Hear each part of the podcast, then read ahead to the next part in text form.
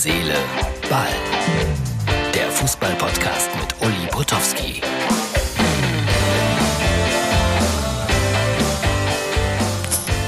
Herz, Seele, Ball, Freunde, das ist die Ausgabe für Freitag. Und Martin, nicht schimpfen, das rote Mikrofon habe ich im äh, Büro vergessen.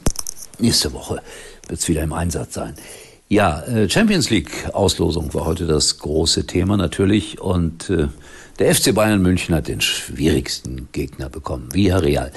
Vorsicht, sage ich da nur. Alle sagen ein Glückslos. Aber ich empfand die Bayern in letzter Zeit nicht immer überzeugend. Und deswegen, vielleicht ist das sogar der schwerste Gegner, weil man ihn unterschätzt. Sollte einer Weltklasse-Mannschaft nicht passieren, kann aber immer wieder mal passieren. Interessant, wie Herr Nagelsmann darauf heute reagiert hat. Auch interessant, wie er das Gehalt von äh, Lothar Matthäus eingeschätzt hat als Experte im Fernsehen. Aussage, für 1500 Euro brutto wird das bei Sky nicht machen. Was soll ich dazu sagen? 1500 Euro brutto. Da arbeiten die Spieler von Bayern München drei Minuten für oder so obwohl 1500 Euro brutto, alle Spiele umsonst, Reisespesen, dann geht's doch vielleicht schon wieder. Aber interessant, wie die sich so alle ein bisschen gegenseitig anmachen. Man City spielt gegen Atletico Madrid. Dann haben wir noch äh, Benfica gegen Liverpool und Chelsea gegen Real. Das ist natürlich sehr interessant. Äh, in der jetzigen Konstellation mit Herrn Abramovic haben die noch Geld. Ich glaube, die dürfen nur noch was habe ich gelesen, 20.000 äh, Euro ausgeben für Auswärtsreisen inklusive Flug und äh, Hotels, das wird schwierig. Weil ich glaube, wenn so eine Spitzenmannschaft wie Chelsea unterwegs ist, mit Charterflügen, mit First-Class-Hotel, da kommst du locker auf 40.000. Aber ich weiß es nicht. Also mit 20.000 wird's eng, aber vielleicht müssen sie ja auch Bahn fahren, was schwer ist von äh, London nach Madrid. Aber theoretisch geht alles durch den Eurotunnel.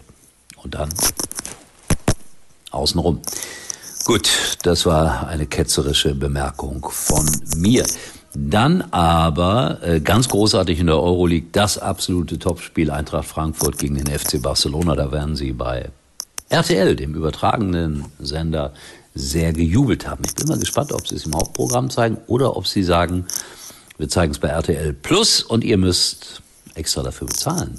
Und so kriegen sie dann plötzlich 20.000 neue Abonnenten. Aber ich glaube, sie zeigen es im Hauptprogramm. Das andere Spiel, Leipzig gegen Bergamo in der Euroleague, ganz interessant, möchte ich behaupten. Und dann haben wir ja wieder Bundesliga am Wochenende. Und das für mich interessanteste Spiel oder eines der interessantesten Spiele wird Hertha gegen Hoffenheim sein. Felix Magath, ihr wisst es, darf nicht am Spielfeldrand stehen. Sein Assistent wird das machen. Das ist ein Schotte. Mark. Und der hat heute was richtig, was, was wirklich Richtiges gesagt, mit diesem wunderbaren Akzent. Es ist kein Krieg. Wir werden versuchen zu gewinnen. Und ich finde das auch immer wieder wichtig, dass man keinerlei möglicherweise Bezüge herstellt zu, zu echten Konflikten und echten Sorgen. Ich war da schon immer ein bisschen, na, ich sag mal, sehr sensibel, wenn Reporter von Bombenschüssen und sowas gesprochen haben. Ich habe immer versucht, das auszusparen. Ich weiß aber, dass das äh, manchmal so aus einem herausrutscht. Gut, wir werden sehen, was die alte Dame Hertha da macht. Zehn Spiele ohne Sieg. Das ist bitter. Jetzt zum Abschluss. Martin, ich habe ein Foto geschickt von einem Stadion ein ganz, ein, ich finde, so ein schönes, altes, klassisches Fußballstadion. Äh, ich bin sicher, Experten wissen, wo das ist. Das ist äh, ein Bundesligastadion gewesen. Stefan Kunz, der Nationaltrainer der Türkei, ist dort groß geworden. Sein Vater war da schon Bundesligaspieler.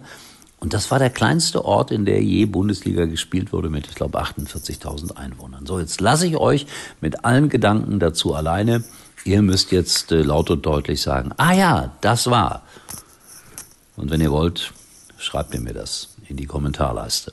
Martin, viel Spaß heute am Samstag bei Bayern gegen Union mit dem Enkel. Wenn die Bayern gewinnen, ist der Enkel auf alle Zeiten verloren. Bayern-Fan.